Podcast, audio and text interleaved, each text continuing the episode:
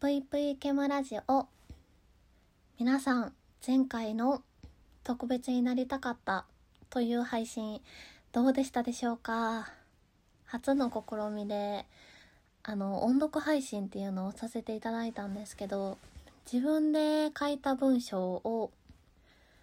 うーん音読してみるっていうのはちょっと緊張もあり読み方とかも難しくて試行錯誤してみたんですけど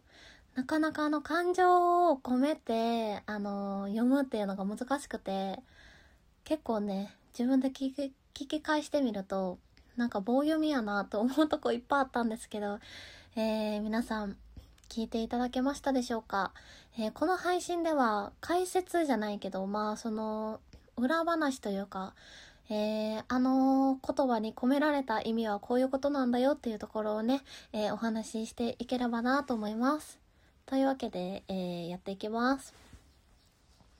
まあ、特別な人間になりたかったっていう題ですね。私、そう、あの小さい時から、えいろんな、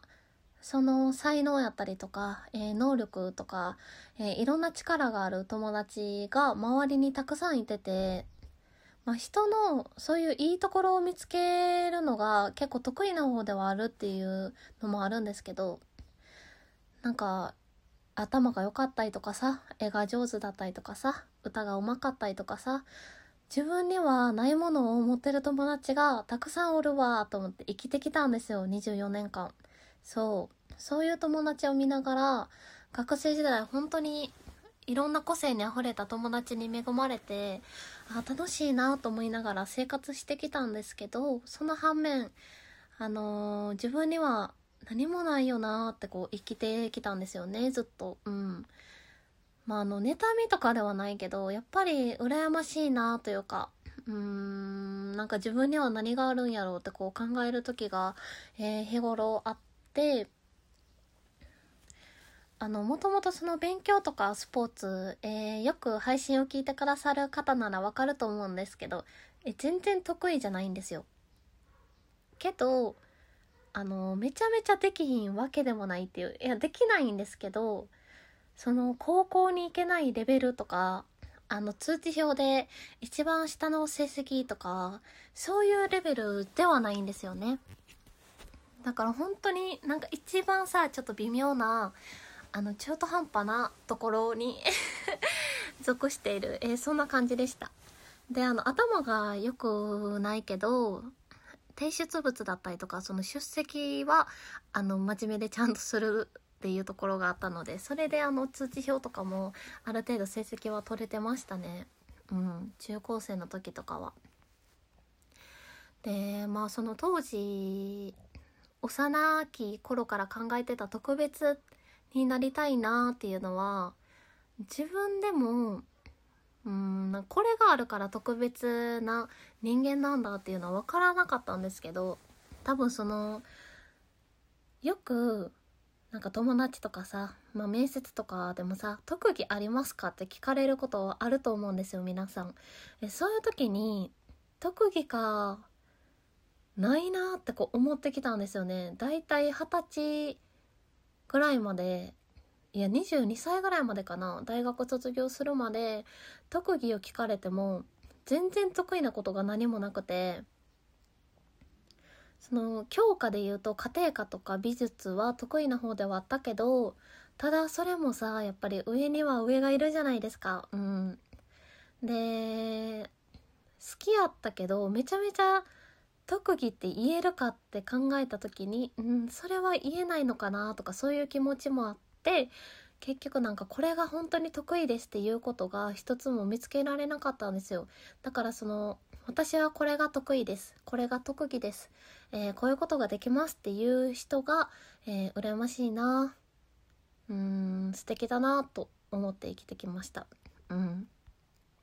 でそこから、えー、そうね社会人になってから大学生の時から長年お付き合いしてた方と、えー、お別れしたんですけど1年目の時かな社会人、えー、その時に本当にもう人生のどん底かと思うぐらい落ち込んででそれまでうんその人との例えば将来的なことだったりとかいろいろ自分が想像してた未来っていうのが全て消えてしまったんですよね。結局だから誰かと過ごす未来しか想像しなくて自分一人の、えー、人生自分一人の未来っていうのをあんまり想像してこなかったんですよ。えー、その瞬間にあ私に残ってるものって本当に何もないなと思ったんですよ。なんかその死にたいとかではなかったけどああ何もないなえどうやって生きたらいいんやろうってこう今までの当たり前だった毎日がゼロになってしまった今普通に生活する方法ももはやわからないっていうそんな状態に、えー、なったんですよ。うん。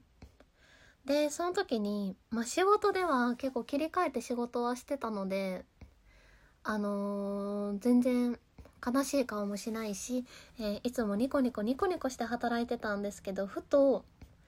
なんかそういうことにもさやっぱり限界があってプツンとこう糸が切れてしまったみたいに仕事中に一度泣いてしまったことがあってまあ一人でいる時なんですけど。でその時にこうなんか先生ってこう遠くから聞こえたりとかえー、うんなんかそういう仕事中やっぱりこの今のお仕事をしてて自分は先生っていう仕事をしてる中であ必要としてくれてる人があのいるんだっていうのに気づいてなんか我に返ってそこであ今ほんまに泣いてたらあかんねんなってそこでやっと思えたというかうんで涙を拭いて、えー、そこからは本当にまあすぐに立ち直れたかって言われたらそうじゃなかったけど泣くことは減ったし気持ち的にこうラフに何事も考えれるようになったんですよね。でそこからやっぱりこう日々生活する中で辛いこととかって多分いっぱいあると思うんですけど、えー、そういうのを考えててもある意味ちょっと時間がもったいないというかうーん損だなと思ってとことん今まで自分一人の時間を作ってこなかったんだったら、えー、今からたくさん自分の時間を作って、えー、楽しめばいいやんっていうそういう風に考えれるようになったんですよ。えー、そこから習い事とかを始めたり一人でできるね。あと趣味を増やしたり、えー、一人で外食っていうのをそこまでしなかったんですけどそういう外食っていうのを一人でよく行くようになりました。したらなんか今まで誰かとじゃないと食べれないと思ってた。例えばパスタ、えー、うどんとかさ、えー、牛丼とかもあ一人でも食べれるんや一人でも美味しいって思えるんやとかあの空いた時間を有効に使えるようになったなと、えー、思うようになりました。うん、でもう本当にそういう生活を日々過ごしてるとやっぱり考え方っていうのももう自然とちょっと前向きになってくるというか結構ね根はネガティブだった方なんですけどいつの間にかうん何でもポジティブ何でも前向きに捉えられるようになってきましたねね。で、まあ今は、あの、昔特技は何ですかって聞かれたら、いや、ありませんって答えてたんですけど、今、質問された時に同じ。私の特技は、えー、友達の友達、えー、友達の家族とすぐに仲良くなれることですって。これもね、ここ半年ぐらいで、あの気づいた特技なんですけど 全然これが最近あのできた特技とかじゃなくって本当に昔から、えー、ある特技というか私のねあのいいところかなと思うのでそういう自分のもともとあるいいところに気づけたってうーん簡単そうに見えて私にとってはすごく難しいことで今まで。その全然自信とかがなかったから自分のいいところを見つけられなかったんですよずっと。ただ今はある程度、えー、こういうところはダメだけどこういうところはいいよねってこう受け入れられるようになった自分を。うん。で自分を褒めてあげられるようになった。これかなり成長なんですよ。毛虫にとっては。そう。だからあの今まで気づけなかったところに気づけたこと。そしてあの昔憧れたその特別になりたいなっていう人に慣れてるかどうかわからないけどこういう小さな成長を感じられてることこれってすっごい幸せなことだなと思って、えー、ふと電車に乗りながらあのー、ちょっと自分も日々成長してるなと、えー、自分のこういうところ素敵だなと思えるようになったなと考えてたよっていうお話でした。皆さんも何か、えー、子供の頃から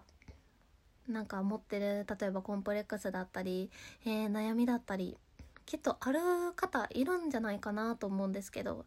あの意識的なところである程度の自分の性格だったりとかそういうところは変えていけるんだなっていうのは自分自身を見て思ったのでうん。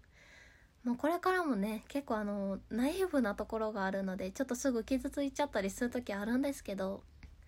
何事も前向きにえー、ポジティブに捉えていけたらいいなと思っております。というわけで特別になりたかったでした。皆さん聞いていただいてありがとうございました。